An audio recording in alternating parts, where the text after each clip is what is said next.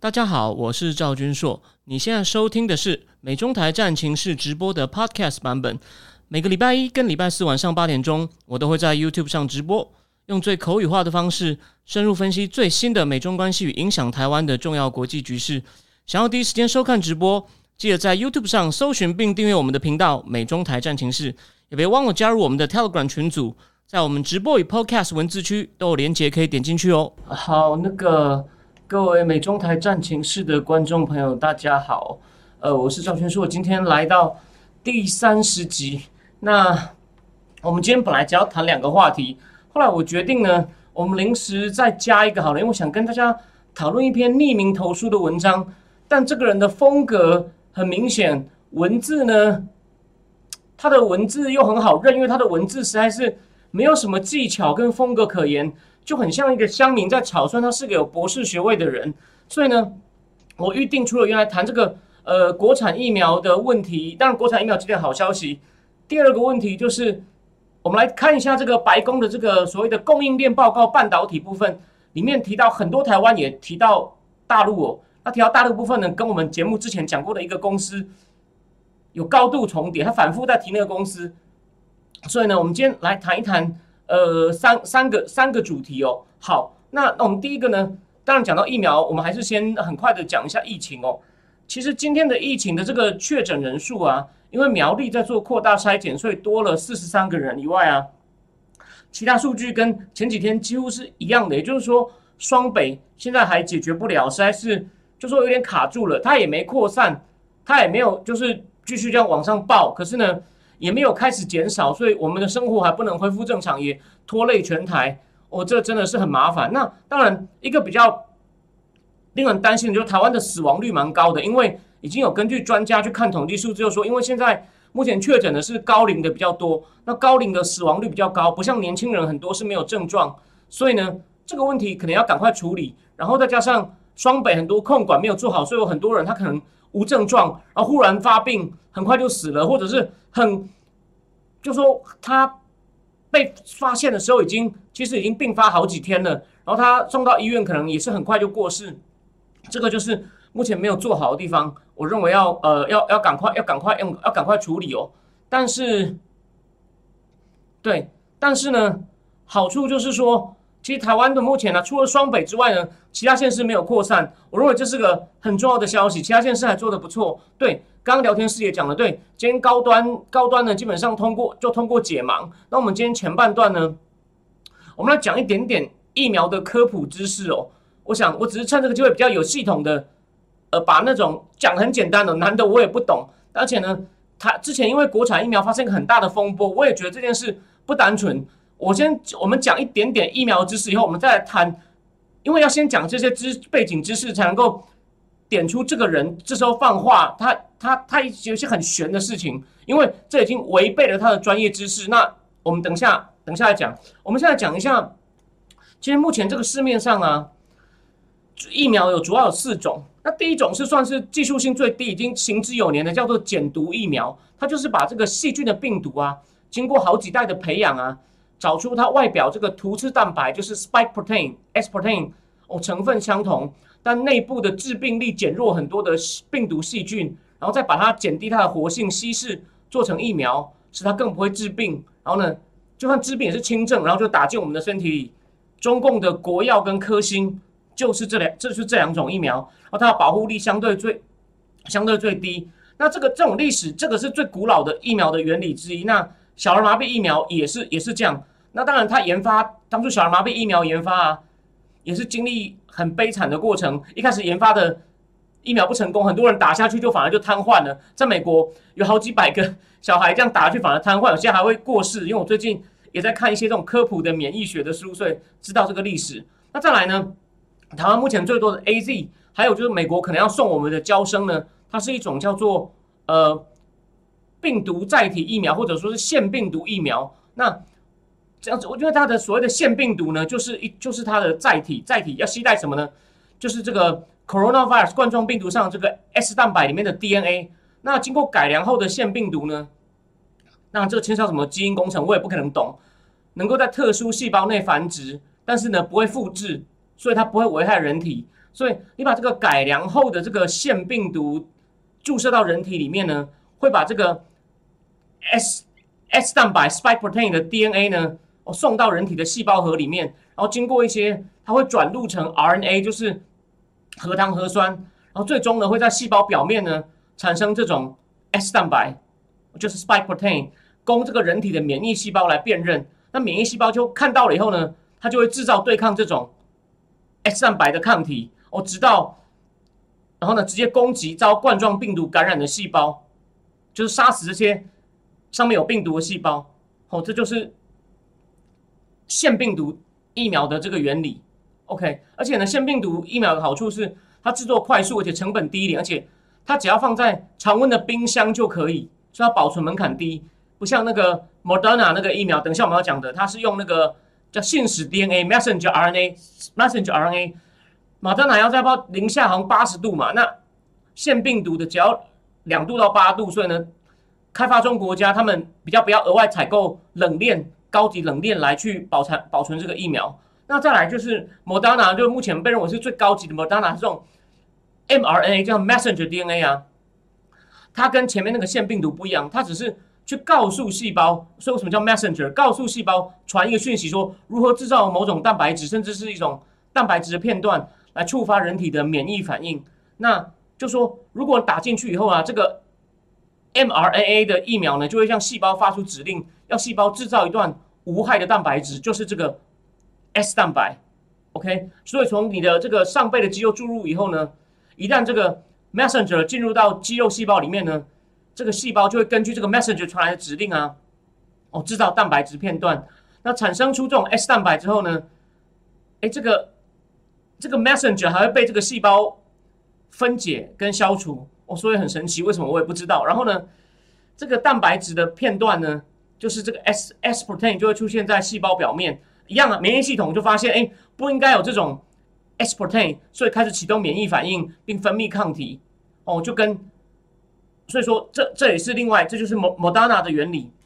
好，那再来问题就来了，为什么我要讲这个呢？这三种比较，那第四种呢，原理叫做蛋白蛋白质次单元疫苗，就是今天高端。高端公司解盲成功的东西，那这也是美国的 M I H，这也是美国的这个。好，谢谢。刚刚聊天室有人说，莫德纳不用那么低温，辉瑞才要。那这个高端的技术呢，就是所谓的蛋白质次单元疫苗哦，它是利用这个病毒突触上，也就是这个 S spike 上面特别挑出来的一种特别蛋白质。哦，有也有另外一名词叫做蛋白质亚基，反正就一种蛋白质次单元，我可以直接刺激免疫系统，使免疫系统来制造制造抗体。哦，这是它的基本基本原理哦。那它比这个刚刚我讲过的这个信使 RNA 还要直接，为什么呢？因为 messenger RNA 是它下令，刚刚我讲了 messenger 下令给细胞要去制造这个模拟这个 S 蛋白质外壳的蛋白质，来提醒免疫系统说你要开始去攻击这个有。有病毒的细胞，可是呢，目前我们的技术还没有办法直接用这个 messenger RNA，它自行就能够合成蛋白质，它必须要下令给细胞。但是这种所谓的呃蛋白质次单元，它是怎么搞？它的原理是什么呢？我们必须要，我们要把这个呃这个怎么讲？是要把这个。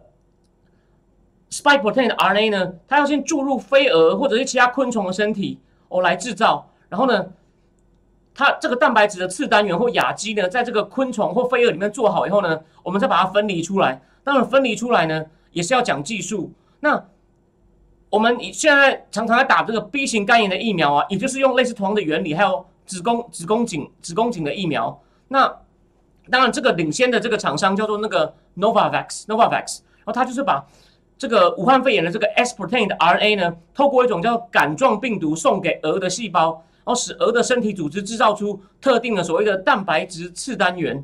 然后呢，制造好以后，我们把它抽出来，然后把它纯化，还要加入一些佐剂，就是反正加入一些其他的其他的一些药剂，然后混合成疫苗。可是呢，用这种 Novavax 制造出来的这个蛋白质次单元呢，会卡在鹅的细胞膜上。我会参考专家说法，因此需要一些。额外的药剂把细胞膜打破，然后呢再去纯化这个病毒的抗原，所以说制成上比较困难。不过研究结果显示，这种方法制造的疫苗效果很好。那不止这个 Novavax 哦，法国最大的药厂也算法国的这种国家队哦，叫 Sanofi 跟葛兰素呢，他们也在合作。他们要使用一种也是刚前面提到的叫杆状病毒，直接生成这个 S 蛋白来制造疫苗，因为交 S 蛋白就会刺激免疫系统反应哦。那法国的这个 Sanofi 呢，负责制造蛋白质，GSK 要负责制造佐剂，佐剂就我刚刚前面讲的，当你制造出这个 S protein 以后，还要再加一些佐剂来混合，但目前不知道他们的进度。那台湾的高端跟联雅呢，就像刚刚聊天室有人提到的，对，都是跟这个 Novavax 是利用一项类似的技术。那台湾其实本来还有第三家哦，它是利用昆虫的杆状病毒哦来制造的。可是呢，他们这个疫苗的抗原制造出来的这个抗原的剂量呢，跟佐剂我刚讲的，就是你抽出蛋白这 S 蛋白以后跟佐剂的搭配的比例不对，所以失败了，没有进入第二期。那高端跟联雅呢，他们是用什么样的？就它已经不是用昆虫了，它是用什么样的东西的细胞去制造这个蛋白质呢？或蛋白质次单元呢，是用仓鼠。大家讲一下，那个投诚到美国的科学家严立梦啊，中国开始要抹黑他，就说啊，他不是什么科学家，他是研究助理啊，专门在那养仓鼠的。所以，所以可能懂科学的，好像仓鼠应该也是一个研究上很重要的一种一种动物。对，OK，好，那我继续讲哦。那那这种哺乳类动物细胞的这种表现系统所做出来的蛋白质亚基啊，也就是重组蛋白质啊。跟病毒的这个原原态抗原最接近，所以说它技术是很好的。那老实说，你们也知道这种东西，我也只是大概知道原理，我不可能知道细节。可是为什么我要讲这些呢？重点来了，重点来了，因为有一位，其实他是中文院院士哦，也是位名医，也是一位 B 型肝炎专家，就是那位陈培哲哦，B 型肝炎疫苗专家。他不是上礼拜抨击，出来抨击说蔡总统不可以说他对国产疫苗有信心。他一讲啊，卫生署疫苗审查委员会的委员要怎么样才能公正的审查呢？所以陈培哲这样一讲就引起轩然大波。那蓝营呢又开始讲，你看，你看陈培哲学术地位没话说了吧？他都这样讲，你你你看，你看你你看你民进党，你看你民进党问题问题大不大？那现在问问题就问题就来了。可是这件事整个基本上这件事整个闹开以后啊。大家才发现一件事，陈培哲自己就是卫生署这个疫苗审查委员会的委员。虽然他说，虽然他说他发言的时候他已经请辞，可是后来你会看到新闻报道，其他委员说我们在未留他，他还没有真的辞职。所以你你自己当评审又出来抨击他，抨击的理由第一个就是蔡蔡总统不应该制造压力。好，这个我们等下来谈。他第二他说台湾呢全部都用这种蛋白质次单位呢，这是一种。落后的技术，这种落后的技术，这就是因为他这样讲，所以就忍不住有另外的专家出来抨击。他说：“这种技术目前效果很好啊，你怎么会你怎么会这样讲呢？”而且还有个问题，虽然我不可能真懂，可是我刚前面讲的这个 mRNA 就是 messenger RNA 的技术，还有我刚讲的那个线腺病毒的疫苗，这两个都是新的技术，所以呢，那其实那才是有点赌啊。这个蛋白质次单位的这种技术呢，蛋白质亚基的技术呢，其实是比较成熟的技术，然后也是美国 NIH 去年给我们的，所以他这样讲就有两个：第一，他违反专业伦理；你是审查委员会的人，虽然你已经请辞，你确定你辞了吗？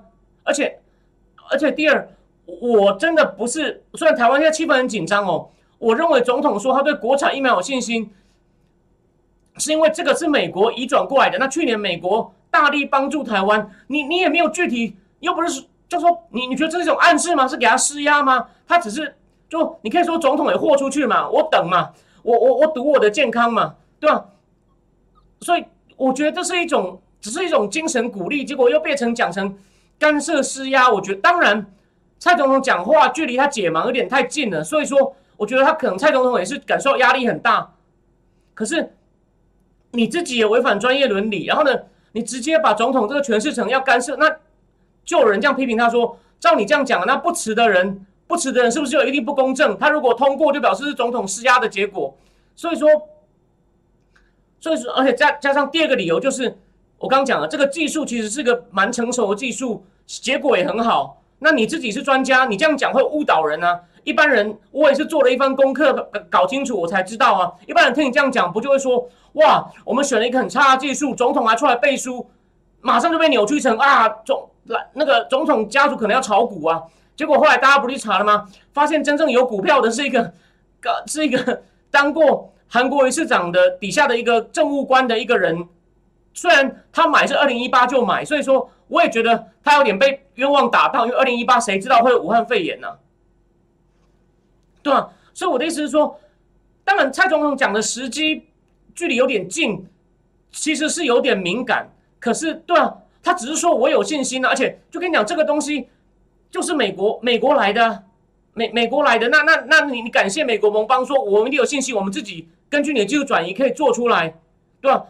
他也不是说一定会过，就请大家等，对吧？他是等于是用我，我就刚前面讲，用我自己哦，我宁可不打国外的，我因为我对我对他有信心，我觉得这是一种言行合一啊。然后呢，你陈佩哲一讲了，你又是你又是一届大佬，你也有专业地位，就整个就被拿去就被拿去做文章。我我觉得这个真的就是，我后来又被人发现，他也跟中共的对岸的公司有在做一些合作，当家顾问，所以这段情况真的很乱啊。我也觉得。就说，我现在不要去评论他的动机，我只是觉得，他连这个技，就他连在这个你你是专家，你连技术细节上都误导民众，就说你真的忍不住不让人怀疑你的动机啊！你前面讲说总统讲话时机不宜会形成压力，这个我觉得某种程度上还可以接受，对吧？你后面这样讲，就就那个总统意思就真的就是护航了，说这个技术还比较差，所以所以台湾现在的处境艰难，就真的。然后呢，我也说了，做不好的可以批评，但是，但是，但你这种明显用错误资讯，然后呢，错误资讯，这这种时候，我们一定要，我一定要特别提醒，加上疫苗知识，我觉得会对观众也有帮助，所以我第一阶段呢，决定讲这个事情。好，等一下我来换一下标题。那再来呢，就是当然我最近的节目呢，也讲了很多台湾的疫情。那我们今天呢，就回到一点，回到一个其他的主，其他的主题哦。就是这是可能大家也注意过了，而且也有人在脸书上贴了，就说美国出了这个供应链检讨报告，拜登政府做了很多事情的检讨哦。但是供应链检讨报告呢，半导体当然因为对台湾非常重要，所以我觉得有机会我们应该特别挑出来看一下，看看拜登政府怎么看。那我觉得呢，坦白说这份报告做的不错，有很多产业知识，尤其是当然如果你是电子业的。老实说，你可能可以不要听我讲的东西，你都知道。可如果你不是电子业的呢？那是一个真的是一个蛮好的哦产业总览哦。好，第一，我只把一些重要部分挑出来哦。他讲的其实蛮细的哦。那一样跟这个前面的医学知识，也牵涉到一大堆理工科知识哦。我只是讲个大概。第一就是他说，美国现在有大概七百三十三家跟半导体制造相关的厂商，然后呢，有一百四十多家，它是制造要生产半导体。相关产品的机器，所以它是更前端、更前端或更上游的厂商有一百四十几家。那可是呢，啊，总共的产值是大概三百五十亿美金哦，是美国制造业附加价值的百分之一，其实不多，但它的意义不在这里。但是呢，他说规模都不大。当然，你们大概知道为什么了，因为美国的工厂已经不多了，那工厂去哪了？就在亚洲啊。这个等一下细节再讲。那有具体的数字哦。他说，我刚说我七百三十三家制造半导体有关的。公司规模超过五百人，大家也知道美国美国的公司企业比我们大很多嘛。公司规模超五百人的，在七百多家里面只有六十九家，所以其他的不到五百家，美国应该算中小企业，这很合理。那一百四十多家是生产半导体设备，像什么无尘室啊，那那像无尘室啊、光照那些东西的呢，更少，就二十二家超过五百人。好，那总共雇佣人数多少呢？二十万人而已。美国三亿人呢，所以二十万人真的不多。是占制造业员工的才百分之一点六而已。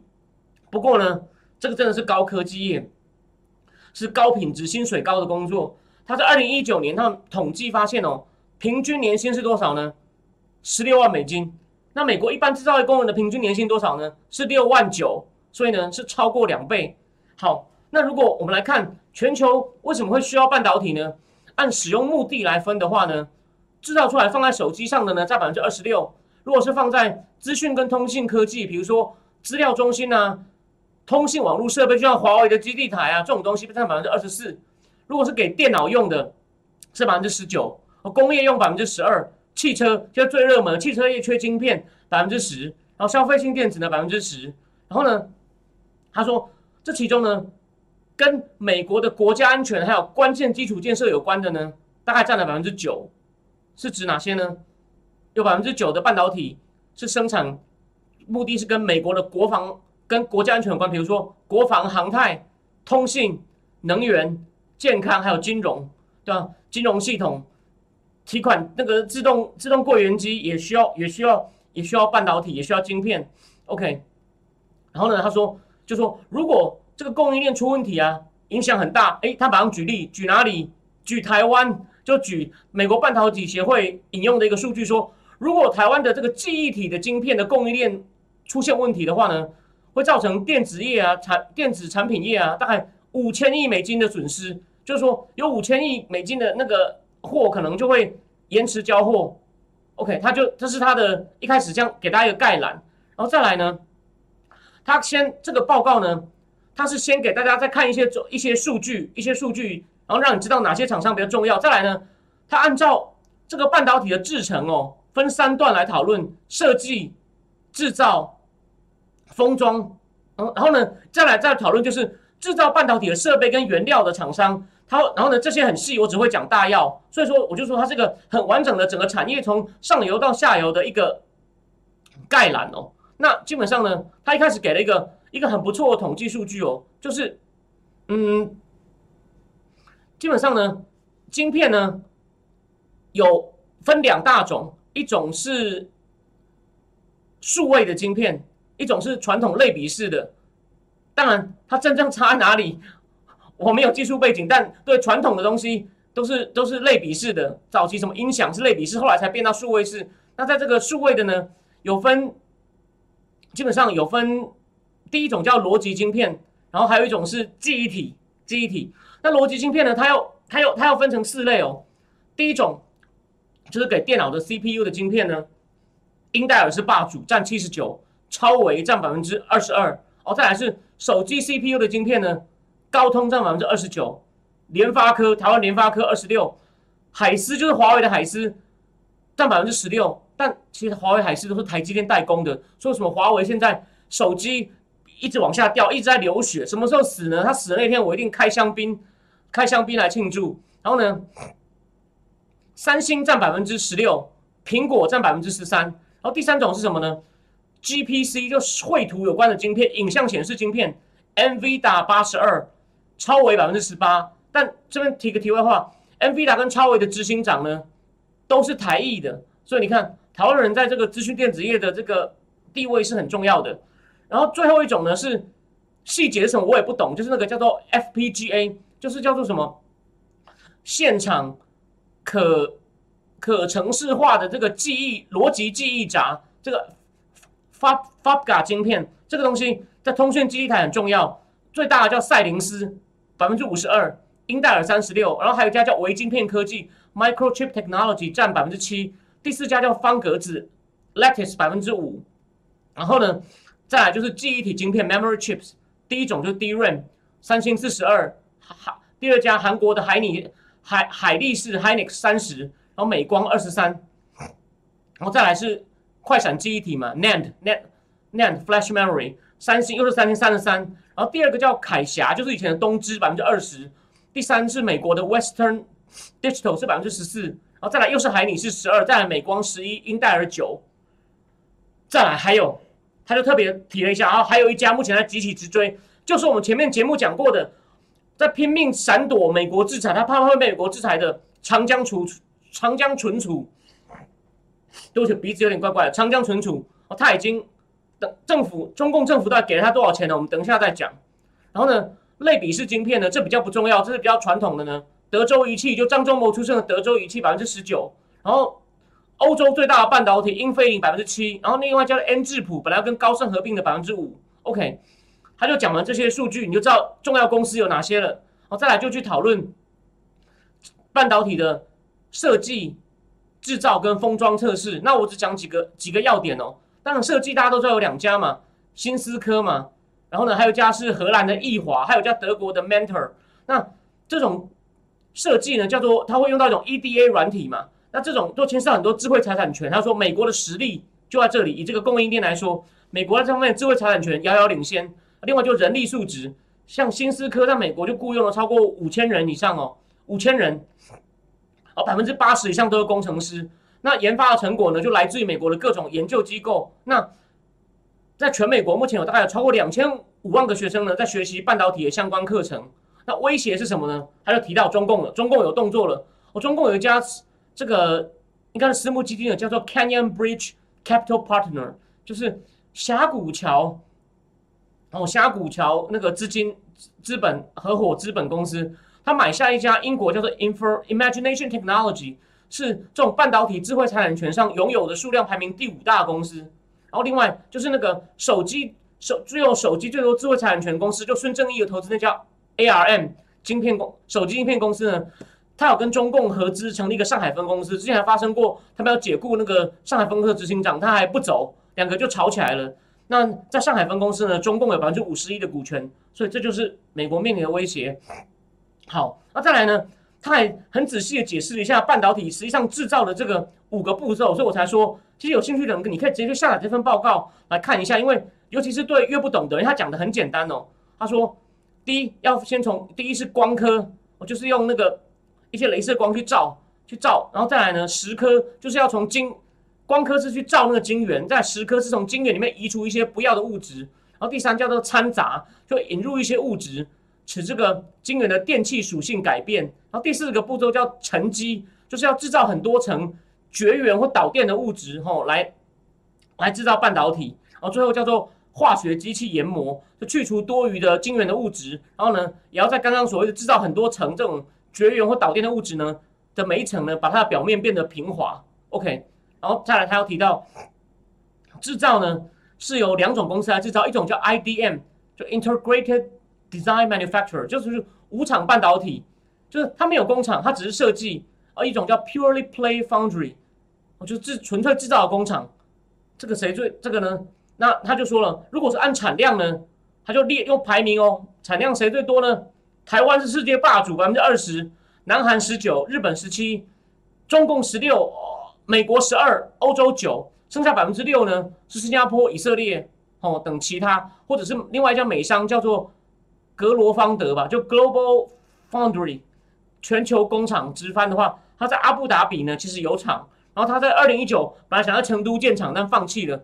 我猜应该也是，就是用川普的制裁啊，所以他怕啦。所以你就知道川普的制裁是很有用的。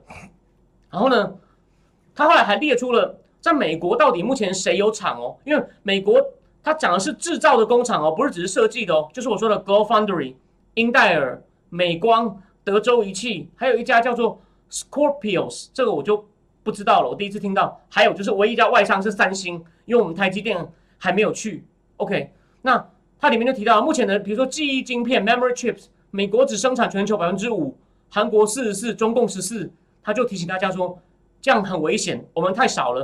然后美国虽然有一些制造厂，可是呢，基本上他为什么要列出来？跟你讲，其实还不够。然后呢，高端晶片制造能力，美国现在只制造到十纳米。英戴尔要到二零二三才能到七纳米，所以呢，英戴尔现在靠谁？靠台积电呢？然后呢，目前台积电大部分的五纳米晶片，还有将来三纳米晶片，都是要给苹果的，都是要给苹果的。那成熟的晶片呢，还是老样子，美国还是太依赖哪哪三个国家？台湾、韩国跟中共。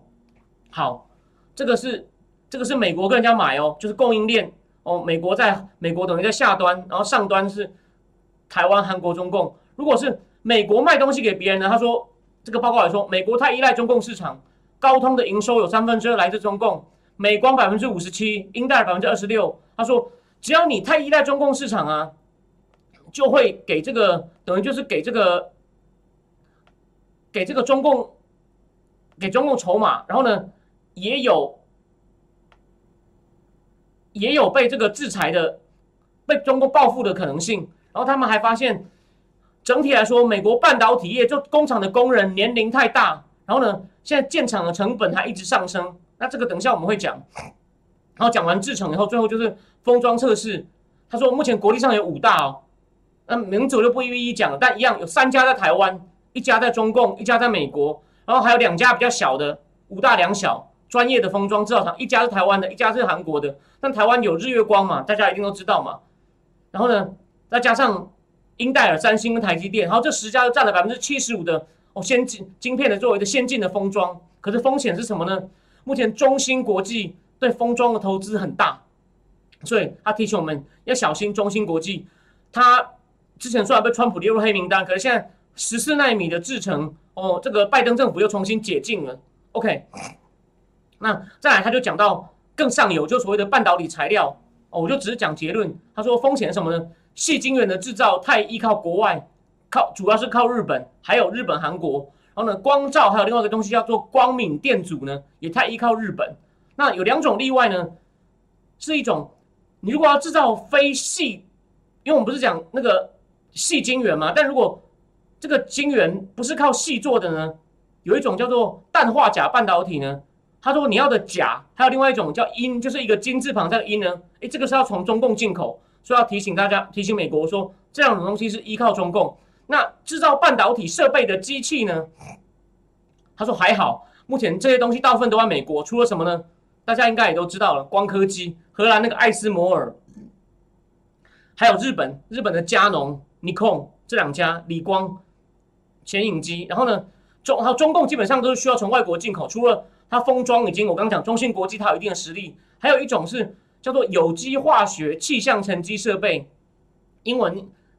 的那个简称叫叫 MOCVD，好，这两种中共某种程度上有它的自主能力，OK，所以呢，你看，他就给你一个概览，告诉你哪边我们可以，哪边还要靠别人。那最后他提出了八种风险哦，就美国的半导体要面临哪八种风险？第一，供应链很脆弱，为什么呢？原料太多，光是要用到的化学产品要超过四百种。他说，而且不只是你想到的这种原料哦，水电也是问题哦。你知道他举什么吗？又举台积电。说台积电已经要自己盖水处理厂了，然后还怕天灾，又举台湾，说台湾两千二零二零年十二月十二月停电一个小时，影响了全球百分之十的低润生产，而且举了今年二月德州的停电，还有日本之前的瑞萨电子的火灾。但你看，这是为什么？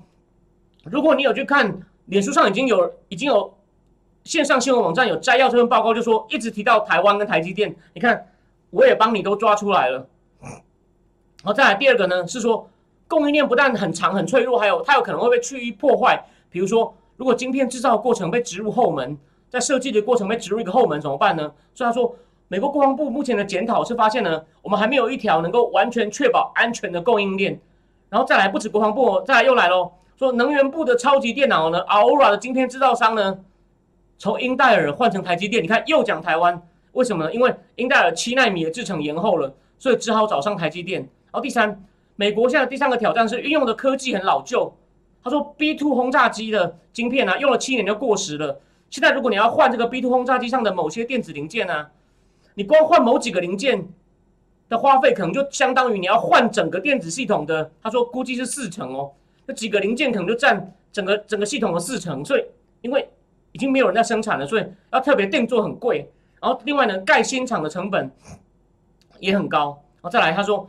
顾客太集中，就只说，就有点前面都在讲一次，就是卖太多给中共了，你小心被人家威胁。还有就是地缘政治风险，他说有太多目前我们生产半导体的工厂呢，都在不是在 China 就在台湾。如果有他们两边发生冲突，或者是有禁运的过程呢，有发生禁运，比如中共对台湾港口封锁，我就会冲击供应链。还有第另一个就是电子电子业有一种群聚效应，就是上上游厂商会倾向于聚集，他就引用了一个。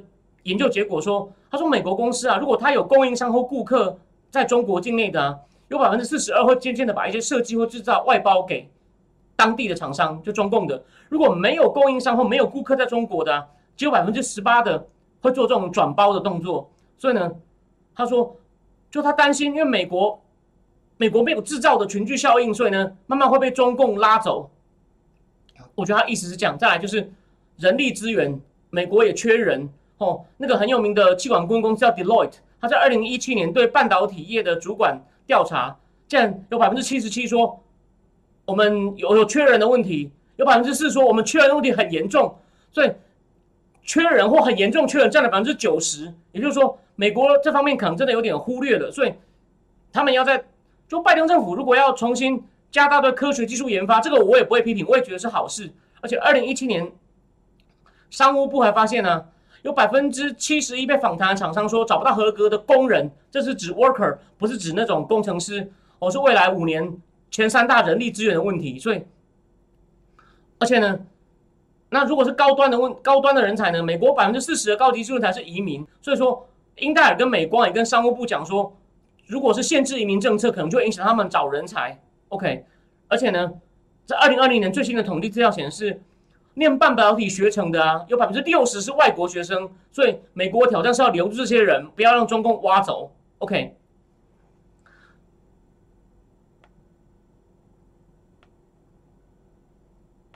然后呢，再来再来，还有呢，再来的挑战什么呢？智慧财产权被偷，他就说，如果美国还有就台湾跟韩国的半导体的厂商呢，如果在中国的商业活动增加。智慧财产权就会加速流向中国，他常常要跟你成立合资公司嘛。虽然他答应美国贸易谈判如何改进，中共可信吗？对吧？就我们可以拉回去我前面的节目，不是说有个参议员就问 Kennedy 说，就问 Fau Kennedy 参议员就问 Fauci 说，NIH 有提供经费给武汉病毒研究所，你知道你确定你知道他们在干嘛吗？他们有偷偷背着你做什么？Fauci 就开始打太极，一样的问题啊。而且呢，他说，而且现在有个东西就是，我想。大家有在看产业新闻、商业新闻都知道摩尔定律，就是每几年晶片速度都快一倍。但其实有一个叫摩尔第二定律是什么呢？每四年盖一个半导体工厂的成本就高一倍哦。所以因为那这个跟智慧产权有什么关系呢？他说，所以对美国来说呢，你要靠智慧财产权来赚取利润、投资未来。因为你也知道很多专利授权，像你你每可能每每生产一台手机，用一个高通的晶片。用了一个高通的技术，就要额外付钱给他这种东西。所以呢，如果知识产权被偷呢，我们就没有办法赚到大钱，没有办法拿到授权费，那就没有办法再拿很多大钱来盖下一代的工厂，或是运用下一代的科技，所以就是恶性循环。然后最后就是他说，到底要怎么样保持创新领先？因为还有就是公司协力的挑战，他就是指说这行的科技更新的速度也很快，就是我刚刚讲的摩尔定律也非常的快。然后呢，盖厂的成本也很高，所以他说，所以说如何政府跟民间合作？因为盖厂成本如此的高，美国有私完全交给私有私私有厂商来做这种投资决定的话呢，长期会陷入不利。所以等一下他会讲中共，等一下我会讲。这边他举的就是我刚讲的 Global Foundry 的例子，格罗格格罗方德他在二零一八年放弃了七纳米的制程的研发，他说不是因为技术卡关哦，不像英戴尔哦。是因为财务的考量，所以说就是因为盖工厂的技术支出太大，还有这种技术进步速度太快，没有政府支持的私人公司很难保持领先。好，他这个报告再来就直指中共了，他就介绍了一下中共是怎么样去扶持他的半导体业的。这个就是这个报告其中一个精华的部分，他就叙述了中共在二零一四年公布了一个纲领哦，这个报告里面就写 guideline，所以我不知道中共的原文是不是就这么简单。他设立一个，他们就里面就说，二零一四就开始说，我们要建立一个国际级自给自足的半导体产业哦。然后呢，同一年就成立一个叫做国家集成电路基金，那边叫集成电路，台湾叫机体电路。大股东是谁呢？财政部，还有国开行。国开行就是中共的那种国家性的政策银行。之前的那个头就是中共元老陈云的儿子陈元，但现在应该已经换人了。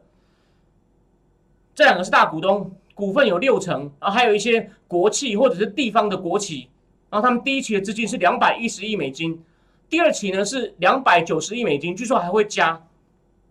那最可恶的是什么呢？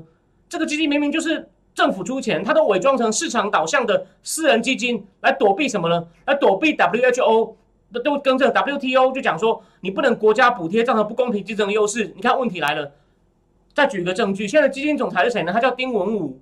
他就是中共的工业与信息化技术部的之前的电子讯息司的司长，你看，就是官方的人跑来弄一个基金嘛，就是政府就是政府弄的。然后他们他们用哪三招去扶植中共的半导体业呢？有三招，第一招鼓励兼并。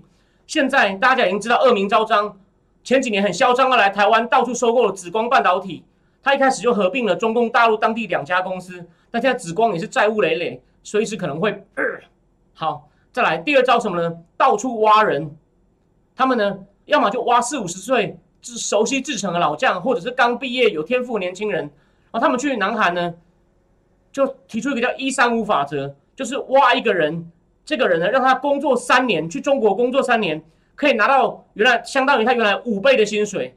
他们这样对付南韩，然后呢，这报告来讲，也从台湾大概挖了三千多人过去，所以兼并挖人。再来第三个，大概工厂，大概这种制造半导体的工厂，在二零一八年呢。全世界新建的半导体厂，中共就占一半，金额是大概六十二亿美金。然后到二零一九年更夸张，你看这绝对跟川普有关系。他投入盖厂的资金呢，已经超过两千亿了，两千亿了。然后呢，所以呢，目前根据的估计哦，到二零二三年政府资金支持所盖起来的工厂呢，会更估计会有到七十家甚至更多。目前是大概在两打。然后这个报告反复除了我刚刚讲一直提到台积电以外呢。又提到这个长江存储，它在这个快闪记忆体上呢，已经开始有一些成就，虽然技术还不够高。然后呢，中共总共投了多少钱给他？两百四十个 billion，两千四百亿美金，夸张吧？对吧？你就知道他对长江存储就像撒钱。那长江存储现在很怕被制裁，说他之前做了什么事？欢迎有兴趣的人看看我之前的看我之前的节目。那重点就来了，大家，那我我要讲的东西就是，他这个报告里面一直反复提醒，就是长江存储，长江存储已经已经开始有点在有点在崛起，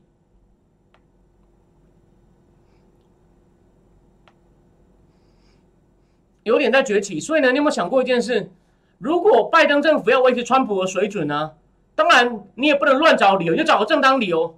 把它禁下去，就把它最后一个皇冠也把它这样直接摘掉，那才叫对抗中共啊！OK，我今天本来想要讲一篇，就是说骂那个，就是在他那篇文章呢，应该是个化名，他在批评一些之前批评民主党、批评拜登的粉砖，现在又在感谢美国送疫苗来。我这边只很快提醒一下，美国送台湾来疫苗来说，台湾这种资讯战太劣了，而且是日本先看不下去，当然美国来帮助是好事，可是呢？这只是帮助台湾防守。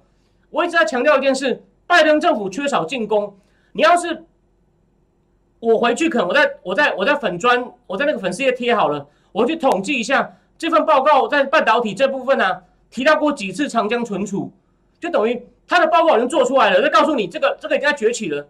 你只要你可以你可以仔细检视一下这公司啊，只要有问题，只要发现它有军有可能是军民两用的，那你就把它禁掉啊！哇，那中共一定跳脚。最后，他第一个扶起来就把它打下去。华为，华为算第一个了，但华为还是终端 end user 的 product。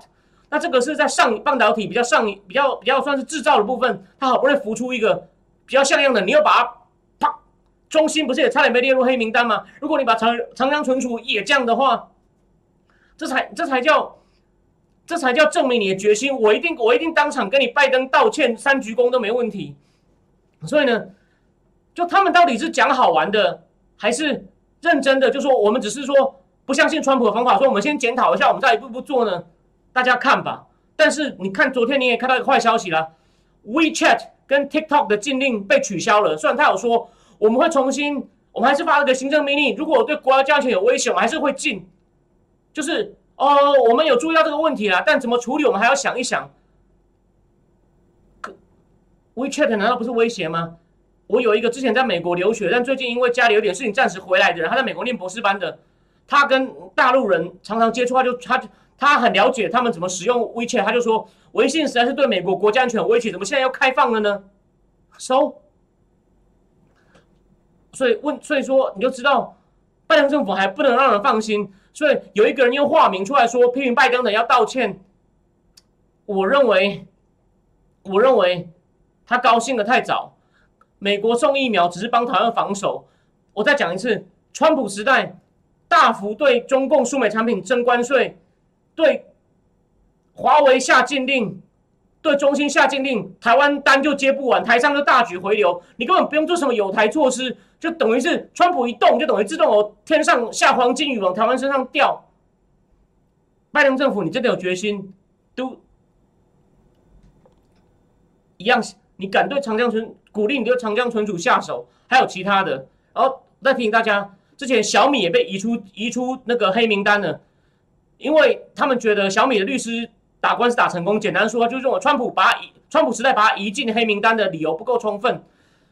好，川普可能太急了，但是美国政府律师又不上诉，诶，当然他可能想省钱，但你有没有想过，就算川普时代有些东西不严谨，如果你继续上诉，就可以让美中共知道美国的决心就是要封锁你，你就这么轻易就把它移出去了。虽然也有人说你你把小米扶起来，让华为死得更快，但我还是觉得你应该要继续打官司，让他知道我们就是铁了心要继续封锁你，中共就没有就会比较，中共就会被美国打到他在防守，他就比较没有时间作乱。我最后提醒大家一件事，前几天民进党的大党兵柯建明脸书也在讲说，现在美国的这个国际外交的专家常常都很少比较少讲南韩跟北韩的问题了，哦，都在讲台湾，这不一定是好事哦。为什么要讲台湾？因为台湾变危险了，好吗？大家想一想，大家想一想，这真的不是我要去故意批评他。美国真的很多智库都开始在讲台海发生战争的问题。我前面节目也做过了，最近又有一个辩论节目，也是请斯坦福大学那位梅惠玲，就是叫做 Oriana Skyler。我前面节目也两次提过他观点的人，他他是反而认为中共有很强的意愿跟动机要打下台湾，他直接说台湾是 indefensible。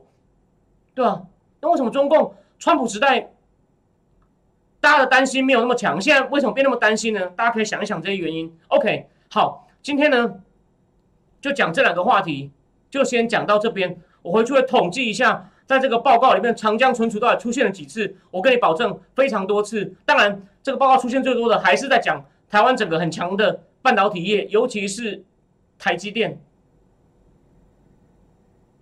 OK，最后看一下。高雄肉丸人说：“他说他贴了我的影片给朋友，有个朋友真的蛮偏懒的，甚至认为中国没必要民主化，说台湾这种谋财害命，相信台湾。